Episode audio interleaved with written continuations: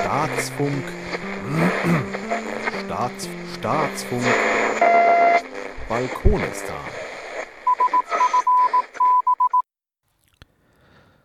Willkommen zum Staatsfunk Balkonistan Folge 006.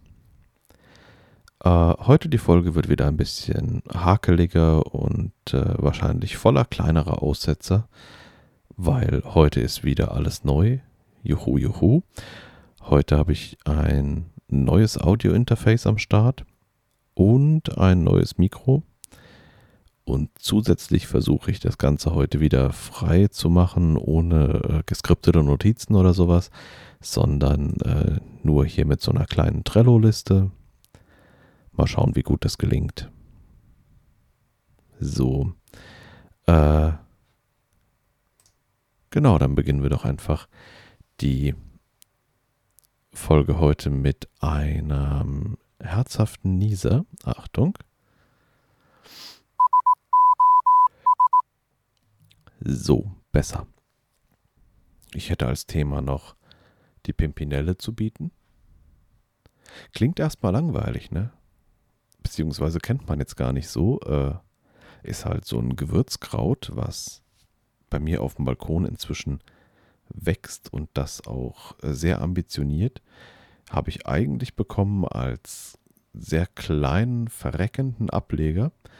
Aber nee, äh, die hat sich gemacht und gemausert und jetzt wuchert sie wirklich wie verrückt was macht man mit Pimpinelle? Äh, fragte ich mich natürlich auch selber, als ich das Zeug das erste Mal in meinem, in meinem Kräuterbeet da draußen hatte. Hm. Ich muss sagen, eine Gewürzverwendung dafür habe ich noch nicht gefunden. Angeblich äh, könnte man das als Salatkräuter nehmen. Wo es rein muss, definitiv, ist Frankfurter grüne Soße. Äh, habe ich aber auch noch nicht selber gemacht. Aber wenn ich sie mal machen würde, jetzt hätte ich Pimpinelle auf dem Balkon.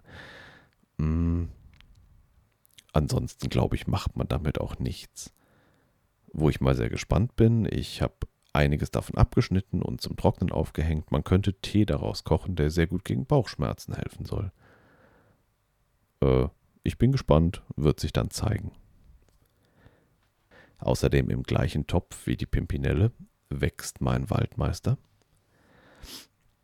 der äh, aus der gleichen Lieferung Ableger stammte auch sehr klein und des Öfteren schon am, am Rande der Existenz, ziemlich welk und mit faulendem Wurzelballen. Aber auch der hat sich wieder gefangen, äh, hat jetzt einen schönen schattigen Standort.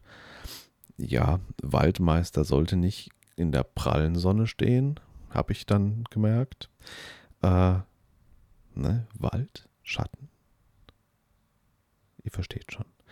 Mm auch der wuchert. Der wuchert richtig, äh, macht sich an die Pimpinelle ran und äh, drängt Richtung einer einsamen Zwiebel, die ich noch in diesen Topf mitgesetzt habe. Äh, es wird inzwischen echt viel und ich weiß nicht, was ich daraus machen soll. Hm, ich würde den gerne weiterverarbeiten, entweder zu Maibohle oder aber jahreszeitlich wahrscheinlich etwas geschickter zu Sirup. Das Problem ist, ernten tut man den ja eigentlich vor der Blüte und die ist ja irgendwo im Mai. Äh, nee, Blütezeit war schon längst jetzt. Eigentlich wäre jetzt keine Erntezeit mehr für das Zeug, weil der ja äh, eigentlich ein, ein Gift enthält in seinen, in seinen Blättern. Hm. Entschuldigt. Ich muss kurz Nase putzen. Ich drücke mich auf Pause und bin gleich wieder da. So, da bin ich wieder. Äh, zuallererst mal. So, Fläschchen.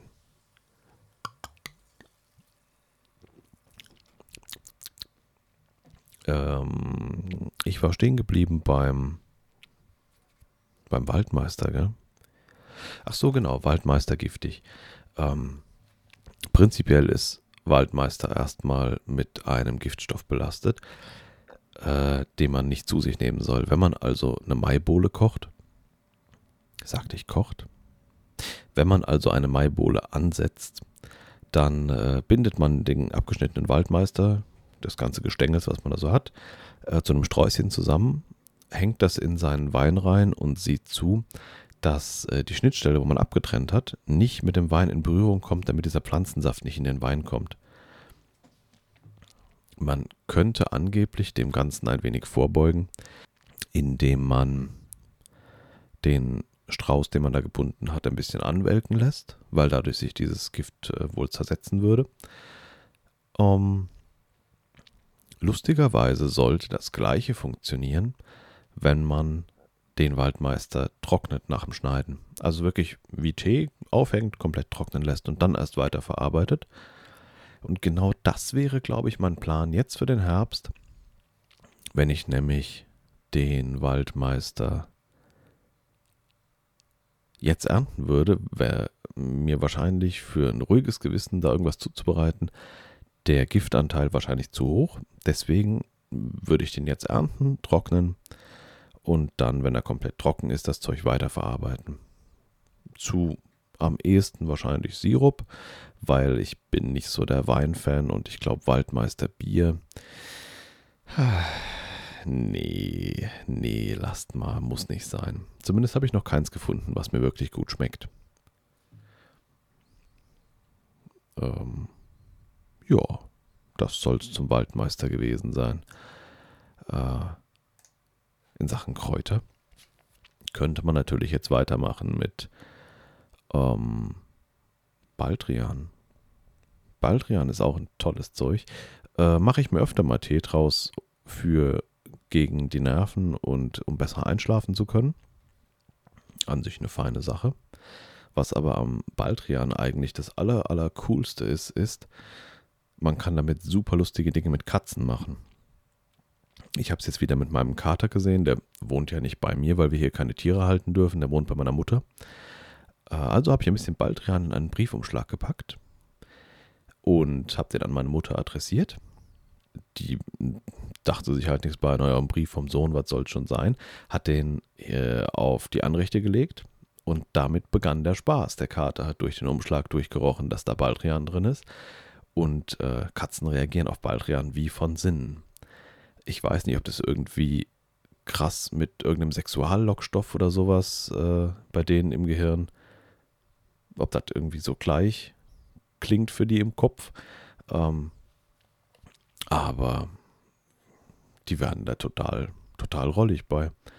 Ähm, wir sind jetzt dazu übergegangen, einfach diesen Baldrian in ein Schraubglas zu tun und so kleine Spielzeugmäuse mit rein in das Glas und sie quasi zu aromatisieren. So hat man schön lange was von dem Baldrian und die Katze hat immer wieder Mäuse, die sehr, sehr intensiv riechen und mit denen man sehr, sehr, sehr gut spielen kann. Äh, Wer übrigens seine Nachbarn ärgern will, der streut einfach mal so eine Handvoll Baldrian in des Nachbarns Garten, vielleicht einfach so drüber geworfen über den Zaun.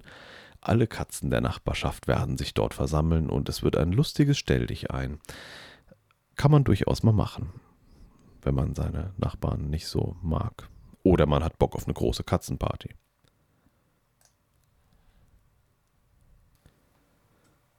Mein nächstes Thema heute soll sein äh, der erste Beitrag aus der Rubrik selber mach. Und zwar habe ich mir selbst ein Deo hergestellt. Hm. Wie so viele verrückte Ideen ähm, entstand auch die mitten in der Klausurlernphase und der Kopf brauchte irgendwie was anderes als äh, Zahlen und Formeln äh, weshalb ich mm, auf der Suche war nach Dingen, die man gut selber machen kann. Und fragt mich nicht wie. In den Untiefen dieses Internets bin ich darauf gestoßen, dass man angeblich total gut Deo selber machen könnte aus äh, großteils Kokosfett. Die Geschichte mit dem Kokosfett habe ich euch aber doch schon mal erzählt, oder? Hm, ich müsste jetzt ich erzähle sie einfach nochmal. Ich müsste sonst äh, echt kramen, ob ich das schon mal irgendwo in Notizen stehen hatte. Das mit, den, äh, mit dem Kokosfett war witzig. Ich hatte noch eine ganze Packung voll Kokosflocken hier und Langeweile. und habe mir überlegt, was machst du aus Kokosflocken? Hast du, was weiß ich, 400 Gramm oder sowas? Das ist zu viel, um daraus irgendwas zu backen oder so. Hm, also habe ich die einfach in kochendes Wasser geschubst, weil ich mir dachte, mal gucken, ob du da vielleicht Kokosmilch rausziehen kannst. Kokosmilch kannst du wenigstens mit kochen. Ähm, was soll ich sagen? Ja, klappt wirklich. Mit so einem Leinentuch kann man die dann auch schön auspressen. Da verbrennt man sich auch herrlich die Finger bei, wenn man so dieses heiße Wasser und diese Kokosraspeln, die sich vollgesogen haben, auspresst mit der Hand und dem Tuch. Ähm, ja, und da kam dann wirklich gar nicht mal schlecht schmeckende Kokosmilch bei raus. Mhm. Beim Abkühlen stellte ich fest, dass sich an der Oberfläche Kokosfett absetzte. Und ich dachte mir, hey cool, was machst du mit Kokosfett? Also google ich Kokosfett und äh, ja, so kam ich drauf. Man kann aus Kokosfett ziemlich viele lustige Dinge machen. Zum Beispiel Deo. Ja, musste ich testen, ganz klar. Allerdings äh, ist mir aufgefallen, dass ich, um das gescheit zu verwenden, viel, viel, viel zu wenig Kokosfett aus meinen Kokosflocken rausbekommen habe. Leider.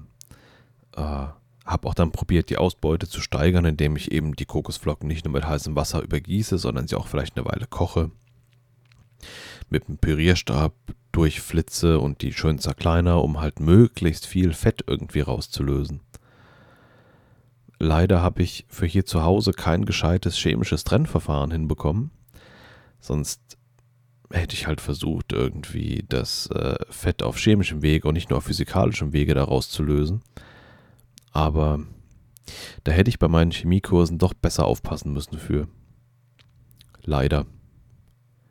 Äh, wenn ihr da eine Idee habt, bin ich natürlich wie immer sehr für äh, Hilfe und Anregungen offen, ne? Wisst ihr ja.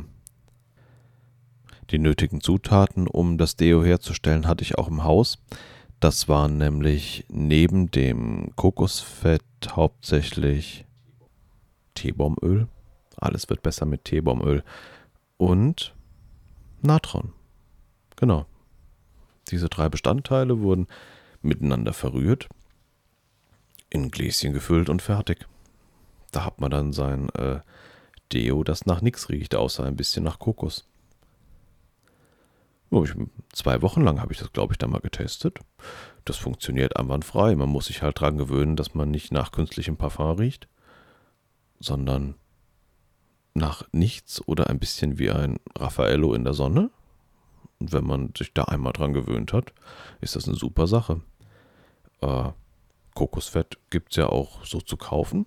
Das kostet nicht die Welt, im Gegenteil. Da kommt man auch echt weit mit, mit so einem Gläschen für 4 Euro. Natron kostet im Grunde genommen auch nichts. Und äh, Teebaumöl kriegt man auch hinterhergeworfen, braucht man auch für alle möglichen Dinge. Wer meinen Podcast hört, der weiß das. Und äh, ja, äh, ist mal eine, witzige Erfahrung, würde ich auf jeden Fall wieder machen. Ähm, die nächste Charge, die ich mache, will ich mal gucken, ob ich das irgendwie mit ein bisschen äh, Limonenöl oder sowas noch verfeinert bekomme, damit, hat man die Anführungszeichen gerade gehört, verfeinert bekomme, ähm, damit ich vielleicht ein bisschen rieche wie ein Raffaello neben einer Zitrone. Wäre ja auch mal schön. Ja. Außerdem weiß man, was drin ist. Hm. Was habe ich denn noch auf meiner Liste stehen? Uh, äh, ja, Moment. Ich trinke noch ein Stückchen aus dem Fläschchen.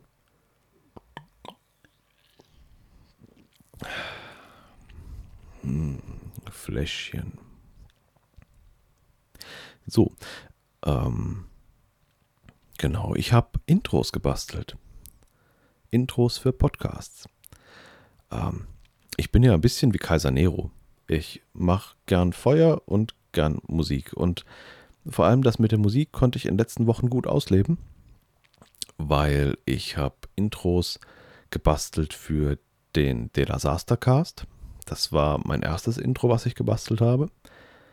Und das zweite für den Grillcast. Mm, Dabei kam mir sehr zugute, dass ich äh, diesen mobilen Zoom-Aufnahme-Rekorder-Dings habe. Ähm, den kann man halt schön neben den Gitarrenamp stellen oder Percussion damit äh, abnehmen.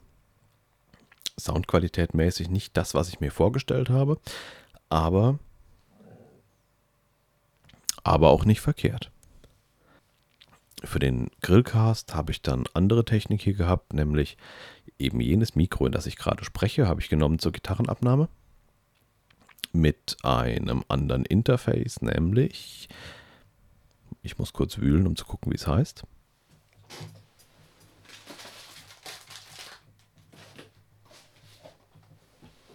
So. Ähm, und zwar das Interface, das ich benutzt habe, war ein Behringer Xenix 302 USB. Das Ergebnis könnt ihr natürlich hören, wenn ihr euch den Grillcast anhört. Passend dazu habe ich äh, auch noch ein Outro gebastelt für den Grillcast und so ein Zwischeneinspielding sie. Da konnte man wieder ein bisschen hier äh, an der Gitarre rumfriemeln. Das war wieder ganz nett. Genau, für den De La Cast habe ich äh, Percussion eingespielt. Als ähm, Percussion kam zum Einsatz der Schellenkranz, den ich hinten in meinem Verstärker gefunden habe. Und äh, Doc Martens auf Holztreppe. Und dazu ein bisschen Gitarrengefrickel mit dem, mit dem äh, Zoom-Aufnahmegerät am Verstärker dran. Beim Grillcast kam als Percussion zum Einsatz meine gesamte Küche. Ich habe beim äh, Kürbissuppe kochen einfach das äh, Zoom-Gerät mitlaufen lassen, sodass Schneidgeräusche, Messerschärfgeräusche, Schubladen, Töpfe, Teller, eben all jenes mit auf Band waren. Und äh, damit habe ich dann die Percussion geschnitten für die Grillcast-Geschichten. Jo. So viel zum Thema Intros. Technikecke. Technikecke ist gut. Mit den Tipps vom Jonas vom Grillcast bin ich auf eine neue Aufnahmesoftware gestoßen, die ich auch hier gerade am Testen bin, nämlich Ardour. Bis jetzt klappt das Ding echt gut, ist ein bisschen komfortabler als ähm, Audacity für mich. Hat den riesen Vorteil, dass man äh, Studio Link Plugins einbinden kann. Das haben wir gestern Abend mal kurz getestet, wie das da mit Aufnahme ist und sowas. Äh, die Einstellung ist ein bisschen frickelig, aber wenn man das einmal hat, dann klappt das super. Dann lässt sich quasi die, die äh, Studio Link Spur aufnehmen und separat dazu die Mikrospur von mir hier. Klasse Sache. Ja, äh, neues Interface habe ich gerade am Laufen, nämlich ein Behringer Euphoria mit zwei Kanälen und dazu das äh, T-Bone MB85 Beta Mikrofon mit Popschutz. Bis jetzt muss ich sagen, mir gefällt das Equipment echt gut. Mm, vor allem, da ich es dann eben auch zum Musikmachen nehmen kann und äh, mit dem Mikro meine uralt Nylon-Seiten-Konzertgitarre abnehmen kann. Ähm, das ist mir bis jetzt nämlich mit keinem meiner Mikros, die ich hier habe, geglückt. Vorteil ist, das Ding hat halt einen zweiten Kanal. Sprich, ich kann zwei Mikros dran klatschen, um eine Gitarre aufzunehmen oder, äh, ich hätte gerade fast gesagt, oder meine Frau dran klatschen, dass sie halt äh, reinsingen kann, während ich ähm, Gitarre spielen bin. Ich glaube, da können wir ein paar schöne Sachen mitmachen. Es bleibt spannend.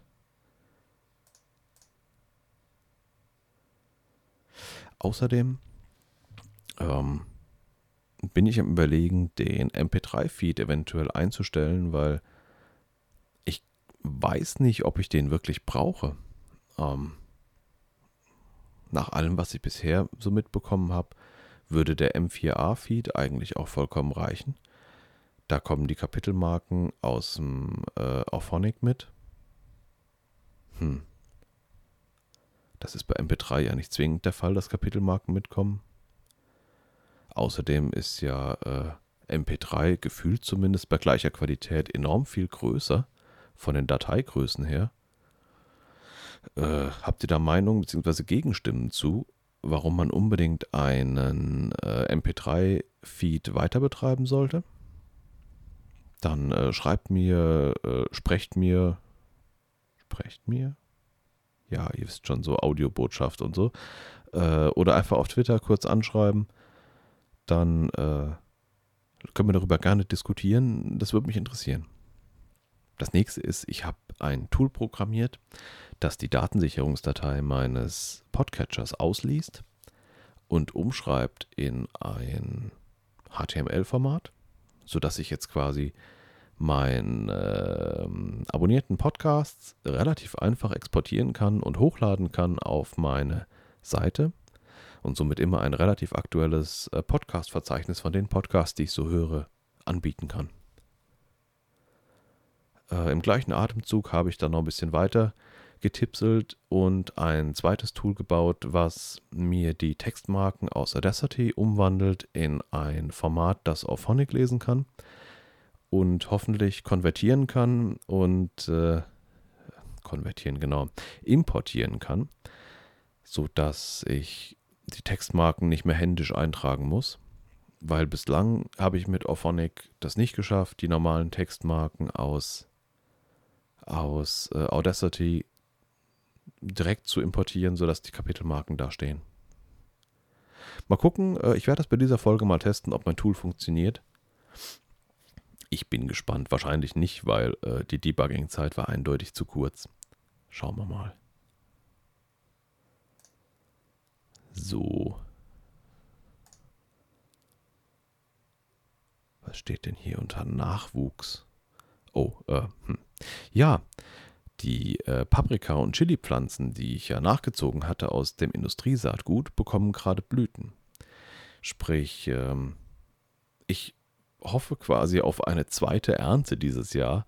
Eventuell muss ich es äh, am Ende reinholen und drinnen dann fertig ernten, weil es draußen zu kalt wird, aber hey, sie kriegen schon mal Blüten. Das könnte heißen, dass aus den Industriesamen wirklich Paprika und Chilis wachsen können, die funktionieren. Da halte ich euch auch äh, auf jeden Fall auf dem Laufenden. Das finde ich sehr spannend, die Geschichte. Ja, schauen wir mal, was da noch so draus wächst und wie lecker es wird.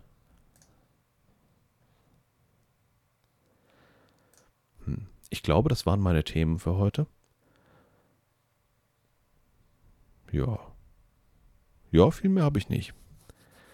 Dann. Dann hören wir uns beim nächsten Mal, wenn ihr wollt. Äh, bis dahin wünsche ich euch eine schöne Zeit. Macht's gut und äh, tschö.